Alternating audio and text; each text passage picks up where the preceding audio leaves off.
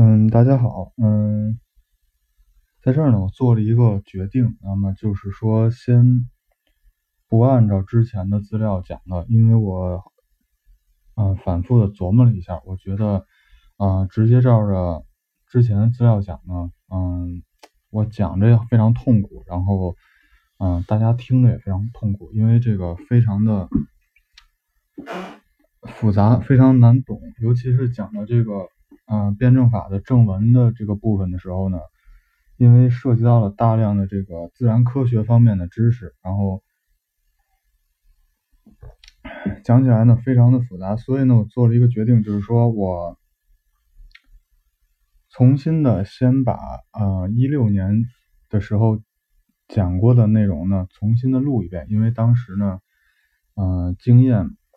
不是很丰富，然后准备的也不是很充足，所以就。大家听起来可能觉得非常的这个不舒服，就是有很多的口头语，然后有很多停顿，然后还显得非常紧张。嗯，也就是说，从今天开始呢，我就是重新的把这个就是以唯物辩证法为开头的这个节目的部分重新的讲一遍，然后逐一的替换。也就是说，今天呢，先讲这个。呃，唯物辩证法的历史和特点，然后呢，等我把这录完以后呢，会把之前的删掉，然后把这个替换上去。那么也就是说，下一回呢，讲的是呃唯物辩证法，然后物质世界和实践。然后呢，这块呢，嗯，是有文案的，这个文案呢是从 文案呢会发到这个一个学社的公众号上。嗯，今天呢主要讲的是这个第一章内容，就是马克思主义是关于无产阶级和人类解放的科学。那这块呢主要有两部分，一个是马克思主义的创立和发展，还有就是马克思主义的鲜明的特征。嗯，首先呢是马克思主义创立和发展的一个过程。那么马克思主义的这个。内容涵盖了社会的、经济、文化、军事、历史、人类方面的种种的一个诸多领域的集合，然后呢，极其的深刻和丰富。那么，什么是马克思主义呢？从三个方面去讲。那首先呢，从它的创造者和继承的角度去讲呢，马克思主义是由马克思和恩格斯创立的，然后由其后的各个时代、各个民族的马克思主义者不断的丰富和发展的观点和学说的体系。那么这块呢，就是说，首先马克思主义不是马克思自己的思想，它是一个可以说是由马克思开创。然后呢，或者说是由马克思继承了人类的先进的文明，然后呢，由马克思开创，然后呢，由他之后的各个时期的这个他的继承者，然后呢，不断的去丰富发展的一个体系，而不是说单纯的指马克思的学说，或者说单纯的指马克思和恩格斯的学说。那么从它的阶级属性来讲呢，这个之前在嗯这个专辑的第一个部分呢也。讲过，那么马克思主义呢是无产阶级争取自身解放和整个人类解放的科学的理论，那么是关于无产阶级斗争的性质、目的和解放条件的学说。那这块呢，其实是在讲无产阶级斗争的性质是什么呢？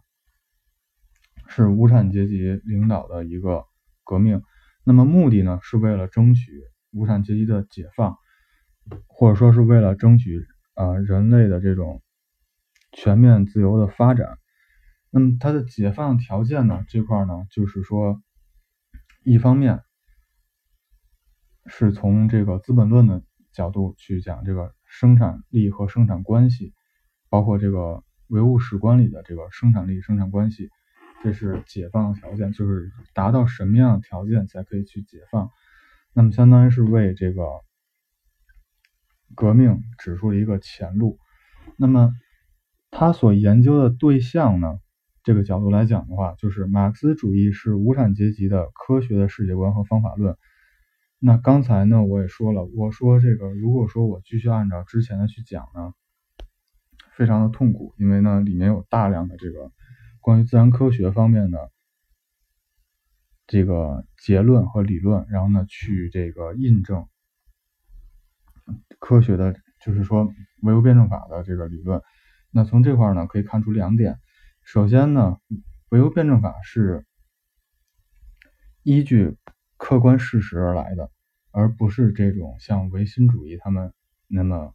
主观意主观的去臆想出来的，或者说他们这个客观唯心主义那样去造一个上帝，说这个世界是由上帝所创造的。那么也不像之前的这些唯物主义者，就是说像泰勒斯他说今这个。水是世界万物，他用归纳法，然后呢用观察法去去研究这个世界。那么唯物辩证法呢，它是从从科学的角度，然后呢去揭示这个世界的一个普遍的规律。那么包括这个恩格斯呢，也有一个著作，就是啊自然辩证法，然后呢去讲述这个科学和哲学之间的关系的问题。所以从这块来讲的话，它是。也印证了这个唯物辩证法是，就是说这个意识是由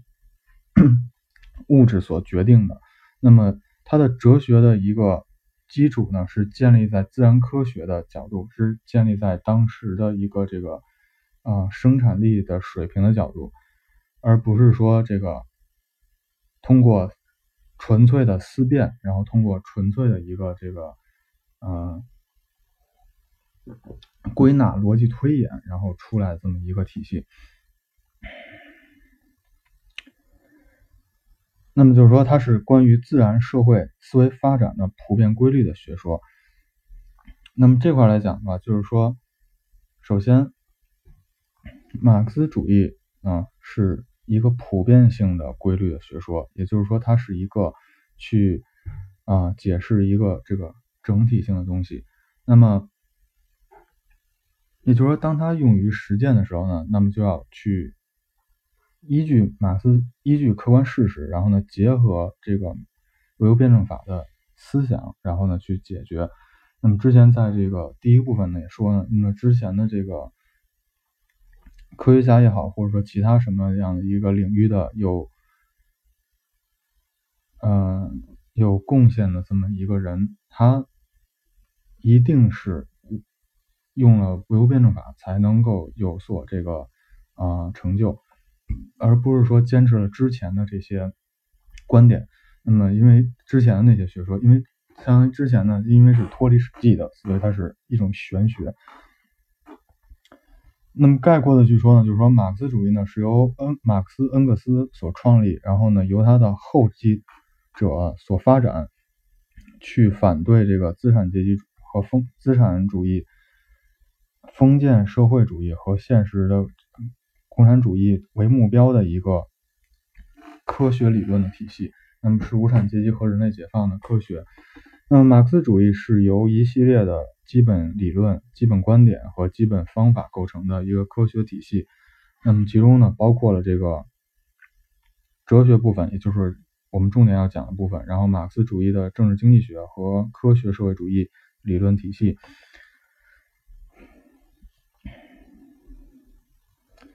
那么马克思主义的基本原理呢，也就是所谓的唯物辩证法呢，是它整个一个体系的核心内容，是对马克思主义的立场、观点和方法的一个集中的概括。因为也就是说，没有一个真正的一个指导思想，科学指导思想呢是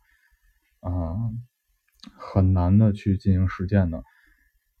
举个最简单的例子，没有学过物理，没有学过几何，我相信可以造桌子，但是我不相信。这样的人可以去做一辆汽车，就是这样简单。就是没有知识的话，很难去做一个理这种复杂性的一个东西。那么作为马，作为中国，嗯，这块呢是马克思主义的一个基本的原理的一个介绍。那么马克思主义产生的这个社会根源。阶级基础和思想根源呢，是这样的。那么马克思主义的时代，马克思主义是时代的产物，它产生和发展呢有极其深刻的经济根源和这个呃实践根源、思想根源。那么之前在前几期的内容呢，大概讲了一下关于欧洲的这么一个资产阶级革命的东西。那么这块呢，再简单的介绍一下。首先呢，资本主义的经济发展呢，为马克思主义的产生呢，提供了经济社会历史条件。那么从十八世纪六十年代的时候呢，以资本主义机器大工业代替手工业技术的这么一个基础的，从工厂。到工厂的革命，呃，这块呢经常讲，第一个工厂呢是工人的工，广场的场，就是说这个有某个人提供这个一个场地，然后呢提供这种机器，然后呢雇佣一些工人过来，然后呢每个人呢都操作着同样的机器，比方说一百个织布机，然后呢这一，然后呢。招来一百个人呢，都每个人操作一个织布机，那这种呢叫工人的工，广场的场，工厂。然后呢，因为大工业的这样一个生产力的水平提高呢，嗯，就产生了这种分工合，就是更加细化的分工合作。那这块呢就是工人的工，然后这个工厂的厂，就是一横一撇那个厂，就相当于是可能有些人呢骚丝，有些人去操作。织布机，然后一个可能那个时候的一个织布机呢，要跟之前的这个工厂的厂这个就是广场厂那个织布机呢，要可能是十倍啊、一百倍的一个这么生产的水平。那么这块呢，就促进了资本主义社会的产生。这块其实很好理解，就是说，如果说还是每一个人他去生产。每个人操作一个织布机，然后呢，他其实他可以自己在自己家里生产，对吧？那他自己开一个店，然后自己生产布，然后自己去卖，那这块就小小工业、小商品。那只不过呢，这个第一个工厂，它的这个跟这个小小小作坊呢，区别就在于它把这个小作坊集合到一起了，成立一个大作坊。那这块呢，就是说生产力的。没有什么特别大的变化，而在这个就是说生产力水平得到一个非常大的飞跃的时候呢，产生了就就是说在这一个经济体里面呢，有了更加细化的分工以后，那么相当于是生产关系得到了提一个改变。呃，后面讲的这个历史变呃唯物史观的时候会再讲。具体讲这块就是生产力和生产关系的一个这个关系。那么生产力的巨大的发展呢，促进了新兴资本主义的一个确定和巩固。那么包括了几次革命。那么这使呢这种制度呢开始显露出它固有的内在的一个矛盾。那么就是生产社会同化，就是生产社会化同生产。资料资本家私有占有之间的一个矛盾。那么生生产社会化这块呢，就是说，因为一个这样，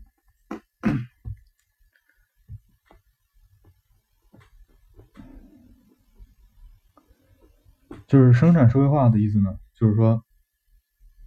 因为生产力的一个提高啊，那么使之前呢可能这种，呃。生产工具或者说生产手段呢，得到更更加的普及。那么这块呢，就是说，可能之前呢，一个镇上就一个面粉厂，然后呢，或者说就一个这个纺织厂。那么因因为呢，这个生产力的提高，或者说因为这个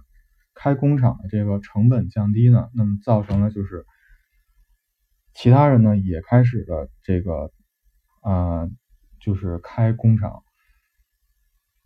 那么这是生产社会化的一一个方面，就是说相当于是这个资本主义的一个自由竞争。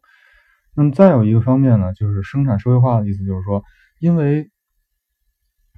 分工的一个细化，那么导致了这个就是说这个在一个产业产业里呢，上下游的这个构成上下游的工厂可能有好几家，什么意思？就是说，比方说之前呢，只是说，比方说这个做面包这这个事儿啊，那么之前呢，可能是这一一个工厂呢，它这个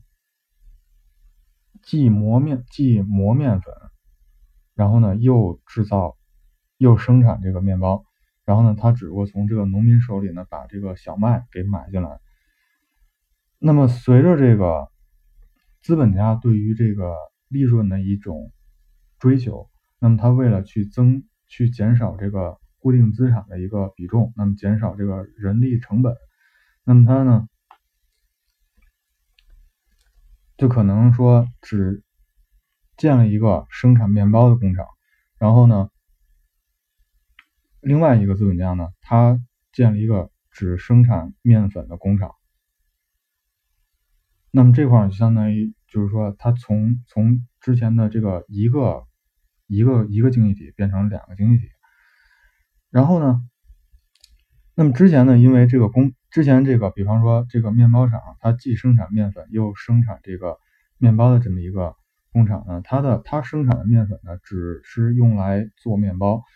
那么，但是呢，因为这个面粉厂独立出来了以后呢，这个面粉厂不，它既向这个面包厂进一个进行一个这个供货，那么它可能又向这个面条厂，然后呢，又向这个糕点厂，或者说这个。又或者说又卖给这个大众，就比方大众这个卖给家庭，那这块呢就相当于是这种，因为这种分工的细化，造成了一种生产的社会化。然后资资这个资本家的私人占有呢非常简单，就是这个很这块呢就是说，因为因为。资本家呢，可能他把这个行业垄断了以后，他或者他把生产资料垄断，尤其是对土地的一个占有以后呢，那其实导致那后面这个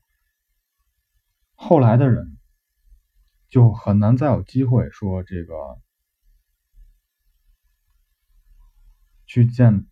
工厂，或者说去这个去开发一个新的一个这种。啊，产业，那么这块呢就产生了一个矛盾。那么这种矛盾的发展呢，激化呢，导致了生产过剩的危机和这种周期，就是经济危机的这种周期性的爆发。那么揭露了这个资本主义产生生产关系开始成为这个现代社会化生产力发展的一个桎梏。那么在同时呢，加剧了工人阶级与资本资本家阶级之间的阶级斗争。那这块呢，就需要了一个科学的这个指导思想去指导工人阶级呢，去向资本家做斗争。那么这块呢是经济基础。那么再有呢，就是这个，对，就是这个无产阶级对资本资产阶级的一个斗争。那么主要呢有三大的革命。那么第一个呢是1831年到1843年的这个法国里昂工人运动。然后呢，是一八三八年的这个英国爆发的，持续十余年的一个全国性的工人运动。还有呢，就是一八四四年德国的这个纺织工人的运动。那么这三个运动呢，被称作是欧洲三三大欧洲工人运动。那么这三次呢，均是失败告终。那么这也就是说，迫切的需求一个科学的理论去指导他们。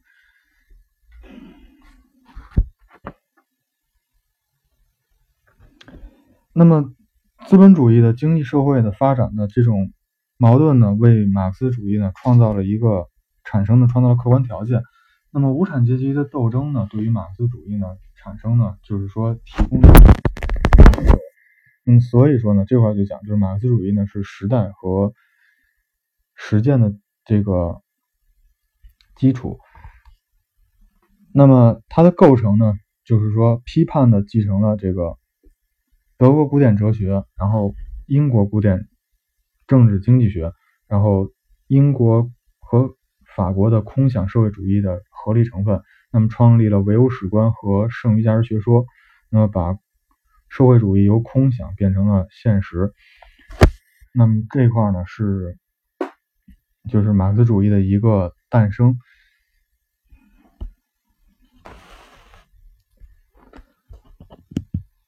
那么下面呢，讲一下第二节。第二节呢是马克思主义的鲜明的特征。那么马克思主义在实践的基础上呢，这种科学性和革命性的统一。那首先，它的科学性体现在什么地方呢？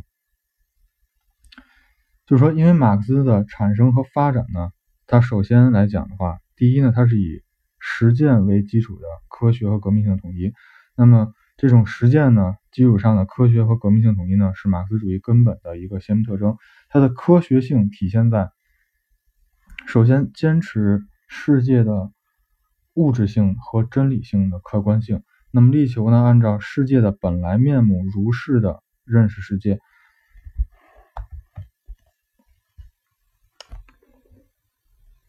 那这块呢，就是说，首先来讲的话，第一点。就是说，它它其实是表明了一种，就是唯物辩证法的一个理论基础呢，是源于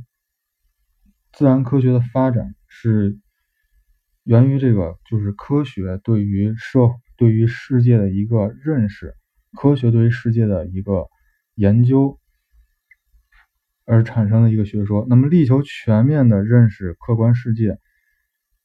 并透过现象而深刻的揭示事物本质的和规律本质和规律，那么自觉的接受实践的检验，并在实践中不断的丰富和发展，这是它的科学性。那其实这块呢，最后一句话，自觉的检验实践，自觉的接受实践的检验，并实践并在实践中不断的丰富和发展。那这块呢，其实也体现了科学性。那么这块呢，就是这种为什么说是科学和实科学性和革命性的统一的特点。那么这块先讲一下什么叫革革命性。那么首先，坚持唯物辩证法，具有彻底的批判精神。第二，具有鲜明的政治立场，毫不隐晦自己的阶级本质。那么再有呢，就是说，它是为无产阶级和人类大众所。服务的，那这块首先自觉的接受实践的检验，并在实践中不断的丰富和发展。那其实这块本身呢，也体现出了科学这个革命性的特点，就是说，首先来讲，阐述了马克思并马克思主义或者说唯物辩证法，并不是说 一成不变的，它是要在不断的检验中去发展自己，完善自己。不断的这个就是说，依据这个科学的发展，依据人类对世界的发展呢，它也在不断的发展。那相当于是这种自己的一种革命。那么这块呢，也体现了后面要讲的这个量变质变规律、否定之否定规律的一个特点，就是阳气批判的继承的一个特点。那首先，唯物辩证法是科学的世界观和方法论。那么它的它作为世界观来讲的话，辩证唯物主义与历史唯物主义提供了以总结自然科学和社会科学最新成就为依据，关于整个物质世界的科学图景，从根本上揭示了自然界、社会和思维发展的一般规律。那么之前呢，在这个第一部分也讲了，就是说。唯物论和这个科学是天然的联盟在一起的，天然的结合在一起的。因为，因为首先，认识是依据客观世界而来的。那么，首先要认识客观世界，那么科学呢是认识客观世界的唯一方法。那所以从这块来讲的话，就是说唯物论的发展呢，一定是。要在这个建立在科学的认识世界的基础之上的。那么，作为科学的方法论呢？那么，辩证唯物主义、历史唯物主义与革命实践以及各门学科的紧密联系呢，给无产阶级认识世界和改造世界呢，提供了锐利的思想武器。那么这块是它作为世界观。那么其次呢，辩证唯物主义、历史唯物主义也是马克思主义科学的体系的哲学基础。那么它是这个彻底的唯物主义和历史唯物主义的建立，那么是为马克思主义的整个一个提出呢建立了一个基础。然后呢，这是这块。那么它的鲜明的历史特政治特点就是说，它是致力于劳动人民为主体的最广大人民的根本利益，这是它最鲜明的政治特点。那么它，那么由于这个特点呢，那么首先马克思主义呢是在无产阶级革命的实践中产生发展起来的。那么其次呢，由于这个无无产阶级的历史使命决定呢，无产阶级只有解放全人类，才能够最后的彻底的解放自己。那么最后，是否站在最广大人民的立场上，是唯物史观和唯心史观的分水岭，也是马克思主义的政党的试金石。那这块呢，是他这个科学世界观和方法论的一个介绍。那么最后呢，是关于这个与时俱进。那么坚持一切从实际出发，理论联系实际，实事求是是，然后在坚持中，在实践中检验真理和发展真理呢，是马克思主义最重要的理论品质。那么这块呢，也由毛毛主席和邓小平呢反复的强调。那么首先，马克思主义理论的本质属性在于它彻底的科学性。和坚定的革命性和自觉的实践性，而彻底的科学性是最根本的。那么这块我之前在在这块呢，呃，反复的讲，因为认识来源于实践，不是对，认识来源于实践，而或者说，而还有就是说，认识来源于客观世界，对于客观世界的认识。那么对于客观世界认识来讲，最根归根到底呢，要通过科学去认识这个世界。所以说呢。一定要做到科学的，就彻底的科学性，才能够有后面的这个革命性和自觉实践性。你看，大家可以想一下，如果说已经你都相信了上帝是由不是世界是由上帝创造的话，那么还会不会去再去思考，就是说这个世界是由什么构成的，或者说用科学的方法去认识这个世界怎么构成的？很难。对吧？而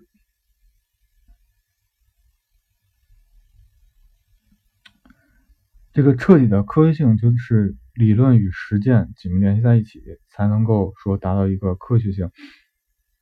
那么这种品质呢，是人类认识发展规律的一个具体体现。那么坚持一切从实际出发，实事求是，在实践中检验那个发展真理呢，是人类认识发展规律的一个根基本的要求。